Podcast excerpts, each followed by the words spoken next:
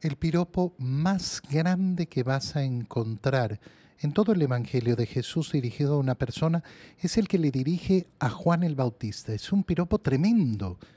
De los hombres de, nacidos de mujer, ninguno es más grande que Juan el Bautista. Oye, son palabras impresionantes, tremendas, son bellísimas. Y cuando las leemos decimos, bueno, a ver, es, que no hay entonces ningún hombre nacido de mujer más grande que Juan el Bautista. No, ninguno. Pero ¿y Abraham? No. ¿Y Moisés? No. Isaías, cualquiera de los profetas. ¿Acaso no hay ningún hombre más importante en la historia de la humanidad que Juan el Bautista, según las palabras de Jesús? No. De los nacidos de mujer, no hay ninguno más grande que Juan el Bautista. ¿Por qué? Porque a Juan el Bautista le tocó la misión de señalar quién era el Cordero de Dios, esa misión preciosa que yo sigo cumpliendo como sacerdote hoy todos los días. Este es el Cordero de Dios. Pero entonces se produce algo tremendo. ¿Por qué? Porque continúa el Señor hablando y dice, pero el más pequeño en el reino de los cielos es todavía más grande que él. ¿Cómo, es esto?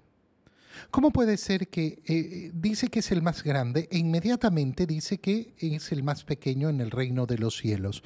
Muy sencillo, porque Juan, a pesar de que se dedicó a bautizar, lo dijo con claridad, yo bautizo con agua, vendrá uno que bautizará con el Espíritu Santo.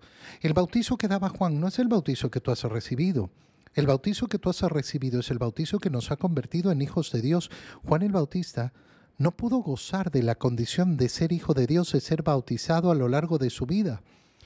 Juan el Bautista llamaba a arrepentirse de los pecados y la gente se arrepentía, pero él no pudo gozar de la oportunidad de ir a buscar el sacramento de la confesión, de la reconciliación y recibir con seguridad la, la misericordia de Dios. Juan anunció al Cordero, pero nunca pudo recibir el cuerpo y la sangre de Cristo en su vida terrenal.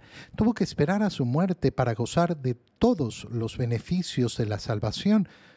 Pero tú y yo tenemos la riqueza ya. Por eso es tan importante saber si apreciamos esa riqueza. Si aprecio la condición de ser hijo de Dios, si aprecio la, la, condición de poder pedir perdón de mis pecados y recibir esa reconciliación de Dios y sobre todo, si aprovecho la inmensa riqueza de recibir el cuerpo y la sangre de Cristo.